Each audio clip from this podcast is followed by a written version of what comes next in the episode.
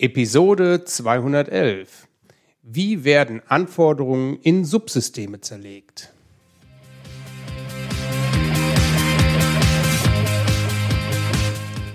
Herzlich willkommen beim Zukunftsarchitekten, der Systems Engineering Podcast für Macher und Entscheider. Am Mikrofon ist wieder Björn Schorre. Als Systemingenieur gebe ich dir Tipps und Impulse, damit du dein Projekt zum Erfolg führen kannst.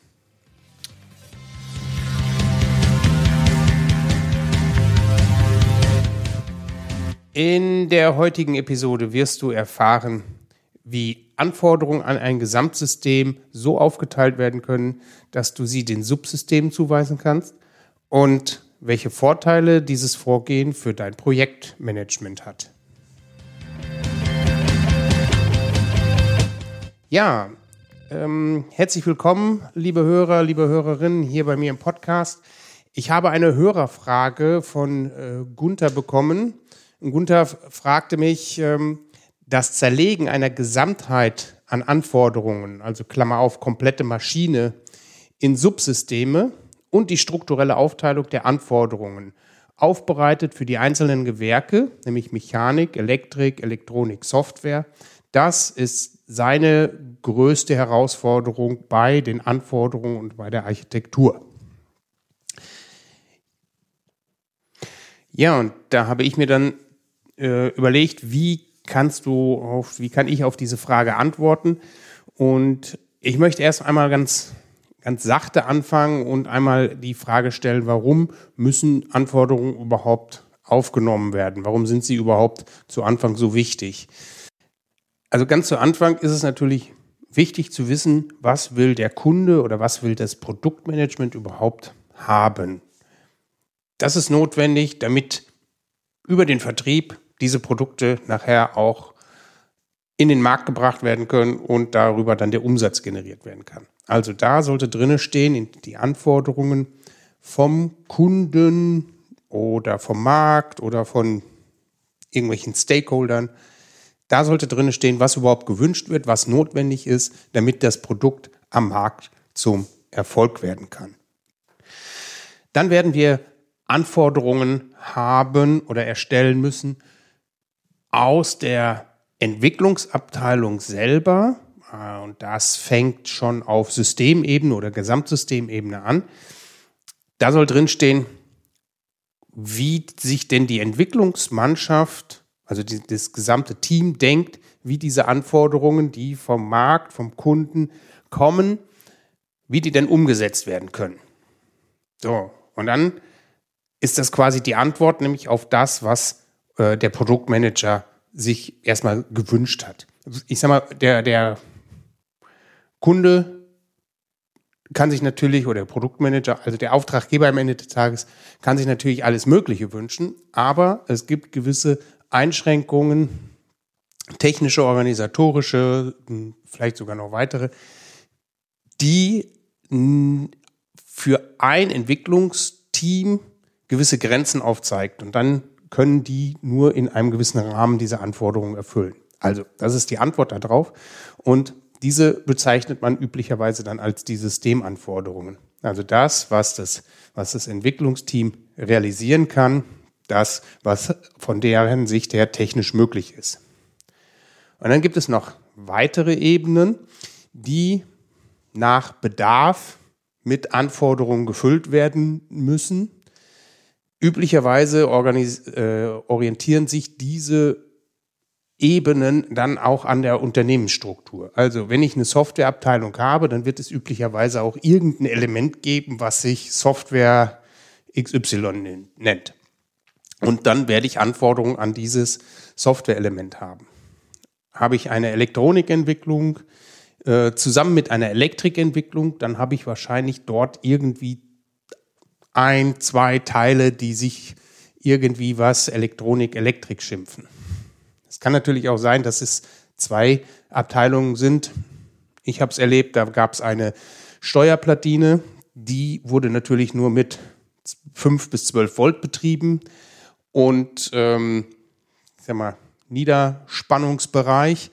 Und es gab dann die ähm, Hochvolt das Hochvolt-Team, äh, also eine Leistungselektronikabteilung. Also das, sowas gibt es dann halt auch. Ne? Da wird dann halt auch nochmal entsprechend aufgeteilt. Und diese Systemelemente, die werdet ihr nachher dann auch finden und daran Anforderungen äh, herauskristallisieren. Äh, da gibt es noch äh, viele weitere Teams, Abteilungen, ja, Organisationseinheiten, die daran beteiligt sein können. Das waren jetzt nur zwei, drei, die ich genannt habe. Äh, es kann aber auch noch irgendwas in Richtung äh, Mechanik geben, natürlich. Ähm, Optik könnte auch ein Punkt sein. Oder irgendwas in Richtung Chemie, Bio. Ja, wenn man so an Medizintechnik denkt, dann könnte da auch sowas auftauchen. Also, das hat aber auch sehr stark mit der Unternehmensstruktur zu tun, wie die aufgestellt ist. Und daraus wird sich das dann nachher herauskristallisieren, wie ihr das aufteilen werdet oder müsst. Ja, und damit komme ich dann zur, zum ersten Teil der Frage von Gunther. Warum müssen die Anforderungen eigentlich aufgeteilt werden? Zum einen ist mir dann eingefallen, natürlich muss ich die aufteilen, weil es werden auf Stakeholder-Ebene oder Systemebene nicht alle Anforderungen beschrieben, also in jedem, im, im kleinsten Detail, weil ich das auf den Ebenen auch noch gar nicht brauche. Ja, das ist nicht wichtig zu beschreiben, wie der, wie der Softwarezustand äh, von einer Komponente ähm, in einem bestimmten, äh, in einer bestimmten Situation ist. Das muss ich da auf der Top-Ebene nicht beschreiben. Ich werde noch ähm, einen weiteren Podcast aufnehmen, da geht es nochmal darum, ähm, welche Attribute wann wo mh, beschrieben werden sollten. Ähm, und da, den werde ich dann auch verlinken in den Show Notes. Also, was ich dann brauche ist, oder was ich dann machen werde mit den Anforderungen, ich werde üblicherweise weitere Anforderungen finden und weitere Anforderungen erheben müssen um mein System noch besser zu beschreiben, noch detaillierter zu beschreiben, und zwar für die jeweiligen Teams, die dann damit zu tun haben. Warum muss ich die Anforderungen noch aufteilen? Aus diesen Anforderungen werden üblicherweise dann Arbeitspakete geschnürt, die an Teams oder an Mitarbeitende ähm, weitergegeben werden oder denen zuge, zugelost werden, zugeordnet werden, damit die diese Anforderungen dann auch entsprechend umsetzen können. Auch sind diese Arbeitspakete Teil des Projektstrukturplans vom Produkt Projektmanagement. Also dieser Projektstrukturplan, der bricht ja alle Arbeiten, die im Projekt getan werden müssen, so auf, dass sie einzeln ja, kontrolliert werden können. Ja, sind sie schon angefangen? Sind sie gerade in der Bearbeitung? Ähm, gibt es vielleicht irgendwelche Probleme? Müssen wir irgendwo steuern? Also dafür ist es wichtig, dass im Projektstrukturplan diese Elemente alle enthalten sind. So, warum muss ich sie noch aufteilen? Es kann auch sein, dass wir Teile unseres Systems nehmen und die nicht unbedingt im eigenen Haus entwickeln. Und so muss es ein Sublastenheft geben. Also angenommen, wir sind ein Softwarehaus und wir haben plötzlich eine, äh, eine, eine Embedded Elektronik zu entwickeln. Ähm, ja, Software, okay, das können wir, aber den Elektronikteil, den können wir nicht.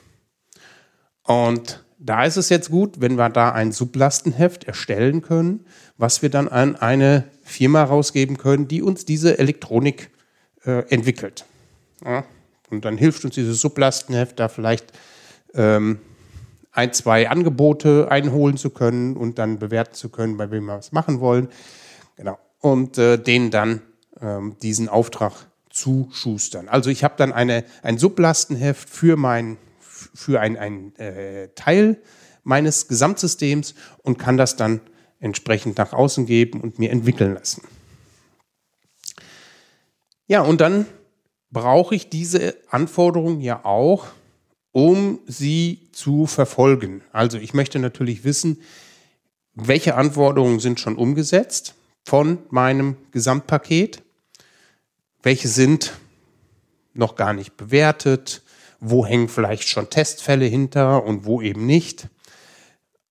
Also all solche Fragen tauchen ja auf in einem Projekt und äh, je besser ich dann meine Anforderungen da strukturiert habe und je besser ich mir im Vorfeld überlegt habe, wie, welche, welche Aussagen muss ich denn treffen in Richtung des Projektleitenden oder des Top-Managements, desto besser weiß ich auch im Vorfeld, wie ich die Anforderungen ähm, äh, schreibe, wie ich sie aufteile, welche Attribute und welche Metadaten dann entsprechend auch gefüllt werden müssen. Ja, so, und wie kommen wir jetzt dazu, dass wir die Anforderungen überhaupt aufteilen können und diesen Systemelementen auch zuweisen können? Aus meiner Sicht hat sich immer eine, eine Dreiteilung relativ gut bewährt. Und zwar wenn ich die Anforderungen auf einer sehr groben und sehr High-Level-Ebene schon mal äh, aufgeschrieben habe, dann wird sich üblicherweise schon mal herausstellen, dass ich gewisse Funktionen mit diesen Anforderungen erfüllen muss oder mit meinem System erfüllen muss. So, und was will ich jetzt machen? Ich will natürlich diese Anforderungen, diesen funktionalen Elementen diesen funktionalen Einheiten auch irgendwie zuweisen. Ja, und deswegen muss es aus meiner Sicht dann dort so eine funktionale Aufteilung geben. Dann erst kann ich die Anforderungen zuweisen, diesen funktionalen Elementen. Das heißt also, wenn da ähm, zum Beispiel eine Funktion, die die Funktion eines Grills ist, wo dann etwas erhitzt werden soll, dann hätte ich diese Funktion Erhitzung und dort kann ich dann gewisse Anforderungen drauf allokieren. Der muss ja auch irgendwo stehen, der braucht irgendwo eine Kraftübertragung, dass er nicht einfach umkippt oder sowas. Das wäre dann irgendwo so die, die, die, die Standfläche oder die, die Stoßdämpfung, sodass ich dann dort den äh, weitere Anforderungen an diese, an diese Funktion zuweisen kann. So, und wenn ich das, wenn ich das gemacht habe, dann weiß ich ja aber immer noch nicht, wie kann ich denn diese Funktion umsetzen. So, und da gehen wir jetzt in die logische Architektur rein, machen dort halt eine, äh, eine entsprechende logische Aufteilung oder logische, mh, hm, ja, ein logisches Design von unserem System und dazu nutzt man üblicherweise, also ich habe es kennengelernt in der Mechanikentwicklung, da gibt es einen sogenannten morphologischen Kasten. In einem morphologischen Kasten gibt es jetzt für eine spezielle Funktion, also bei uns war es jetzt die, die ähm, Erhitzung, da gibt es jetzt verschiedene Möglichkeiten, um das zu machen. Ähm, das wäre natürlich zum einen, indem wir da irgendwie einen, einen äh, Elektrostab drunter machen, äh, der über äh, elektrische Energie erhitzt wird oder, oder Hitze erzeugt. Oder ich kann mir überlegen, na, das möchte ich lieber mit einem offenen Feuer machen. Und äh, das heißt also, wir brauchen da irgendeine Art von Brenner.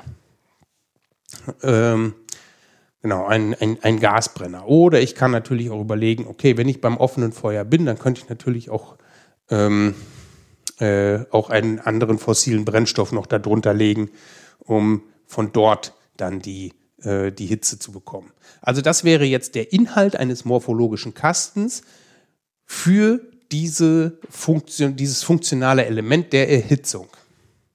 Und da kann ich mir jetzt raus auswählen, was ich denn ganz gerne haben möchte.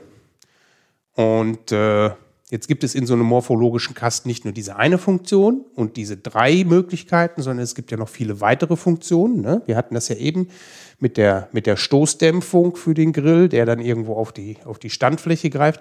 Also diese Stoßdämpfung, die könnte jetzt auch über verschiedene Möglichkeiten gehen. Und so kann man dann diesen morphologischen Kasten nutzen, um daraus sich gewisse Varianten zu bilden. Ähm, das könnte einmal die luxuriöse Variante sein oder die kostengünstigste Variante.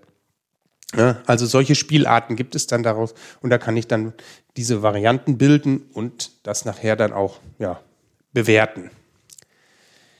Bewertung geht dann in verschiedene Richtungen. Ne? Ich hatte es ja gerade gesagt, einmal wäre es bestimmt äh, der Preis, die andere Bewertung wäre vielleicht die Entwicklungsgeschwindigkeit. Ja, also solche Sachen kann man dann dort tun.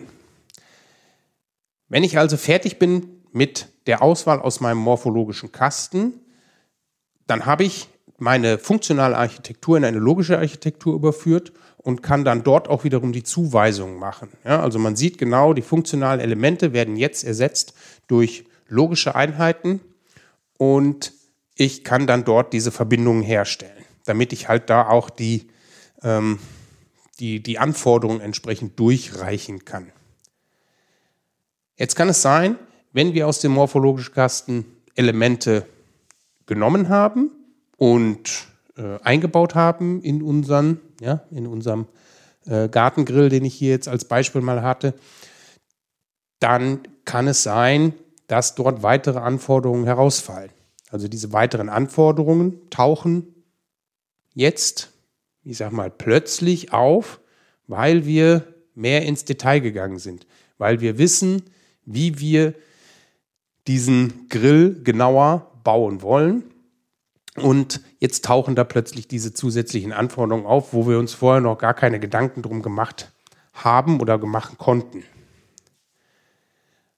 Auch die sollte ich dokumentieren und auch die weise ich dann hier an dieser Stelle schon diesen äh, logischen Elementen zu. Das kann ich jetzt direkt hier machen, weil mir ist ja klar, die sind deswegen entstanden, weil ich dieses logische Element entdeckt habe. Zu guter Letzt geht es dann in die sogenannte physikalische Ebene, physikalische Architektur und dort werde ich natürlich ähm, physikalische Elemente entdecken.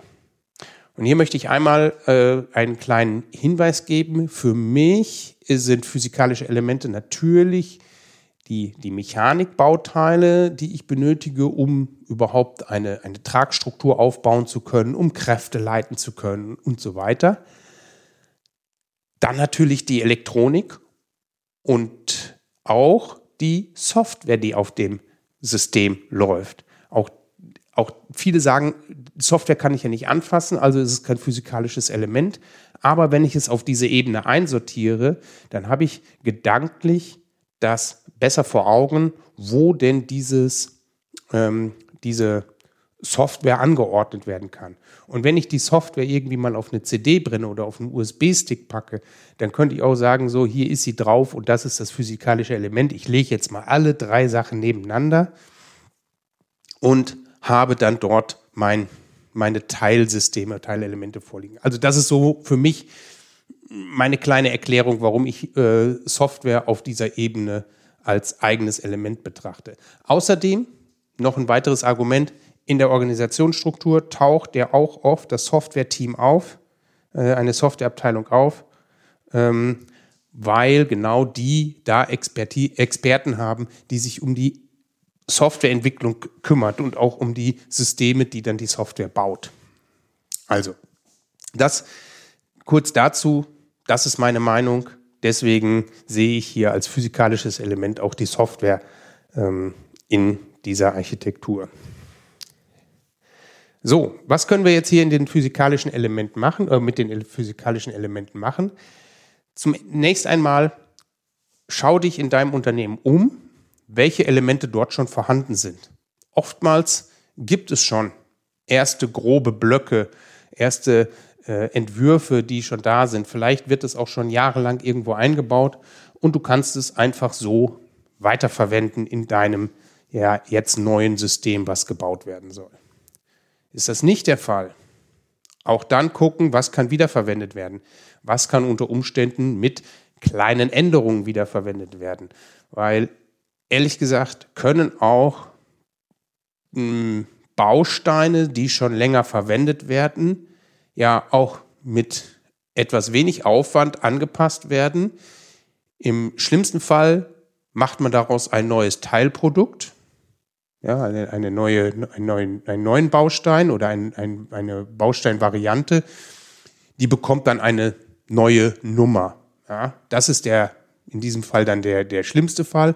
Im einfachsten Fall wird es so verändert, dass es in dem Altsystem wie auch in dem Neusystem weiterverwendet werden kann. Das wäre natürlich besonders charmant.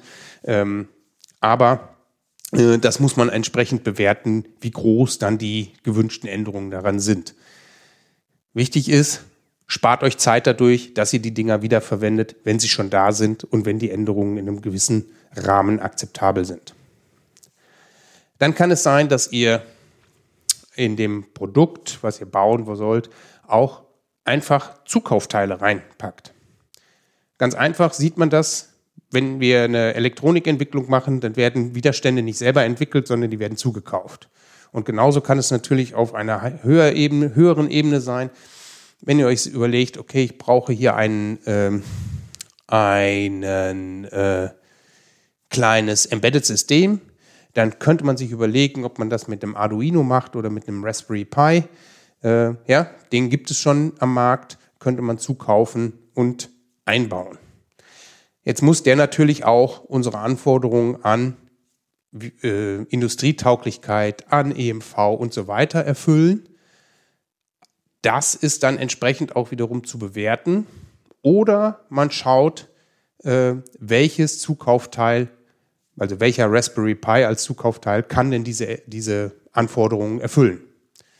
Das bedeutet wiederum, ne, ich kann nicht den äh, aus dem, aus dem äh, Hausgebrauchskatalog bestellen, sondern ich muss dann vielleicht zu einer speziellen Firma gehen, die ähm, Raspberry Pis industrietauglich gemacht hat. Aber auch das geht, auch da kann ich äh, mich umschauen ähm, und kann halt Teile zukaufen. So, und dann gibt es die Möglichkeit, dass ich, das, dass ich die physikalischen Elemente, die ich brauche, auch bei der eigenen Entwicklung im Haus oder vielleicht auch extern, wenn es ein externes Entwicklungsunternehmen gibt, was das machen kann, dass ich das dann dort beauftrage. Auch da brauche ich diese physikalischen ähm, Elemente, also da werde ich diese physikalische Aufteilung benötigen, um diese, Beauf diese, diese Entwicklungen entsprechend zu beauftragen. So, und auch hier werden wiederum weitere Anforderungen entstehen. Wenn ich also diese, diese physikalischen Elemente gestaltet habe, wie ich sie verwenden möchte, ähm, wie, wo ich mir vorstellen kann, dass diese, äh, die meine logische Architektur und meine funktionale Architektur äh, erfüllen, dann habe ich da auch wiederum Anforderungen weil jetzt habe ich natürlich auch sehr, sehr konkrete Schnittstellen. Ne? Wenn wir jetzt mal zurückgehen auf unseren Gartengrill, da habe ich ja gesagt, wir brauchen für die Erhitzung, nehmen wir vielleicht mal einen Brenner. Und jetzt gibt es die Implementierung des Brenners, äh, dass wir da vielleicht einen Ring unten drin liegen haben, wo dann das Gas eingeströmt wird. So, und dieses Gas muss natürlich über ein Ventil geregelt werden können und dieses Ventil kaufe ich mir jetzt vielleicht auch noch wiederum zu. Oder das Ventil kaufe ich mir zu, so. Aber den Ringbrenner, den muss ich selber entwickeln und jetzt muss ich natürlich gucken, welche Anforderungen entstehen mir jetzt hier dadurch, dass ich dieses Ventil eingekauft habe. Weil das Ventil wird einen bestimmten Durchmesser haben, einen bestimmten Anschlussgeometrie äh, haben und darauf muss ich eingehen. Das muss ich jetzt ähm, als Anforderung an meinen Ringbrenner mit in mein System übernehmen.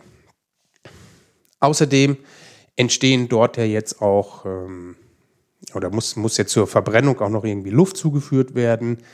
Wenn die, der, der Verbrennungsvorgang äh, durch äh, äh, zustande kommt, durchgeführt wird, dann entstehen ja auch wiederum Abgase. Also muss ich mir jetzt überlegen, wie kriege ich von diesem Brenner diese, die, die Luft hinzugefügt und die Abgase wieder abgeführt. So, also solche Sachen muss ich mir jetzt dann an der Stelle überlegen und diese Anforderungen hier dann entsprechend eintragen. Ja, und auch die ähm, physikalischen Elemente sind natürlich verlinkt und verbunden mit den Elementen aus der logischen Architektur und den Funktionen aus der funktionalen Architektur. Und weil ich ganz oben die Anforderungen, ähm, die Top-Level-Anforderungen daran äh, angehängt habe, kann ich da jetzt eine äh, Traceability aufbauen und ähm, herausfiltern, welche Anforderungen denn für das physikalische Element umgesetzt werden müssen.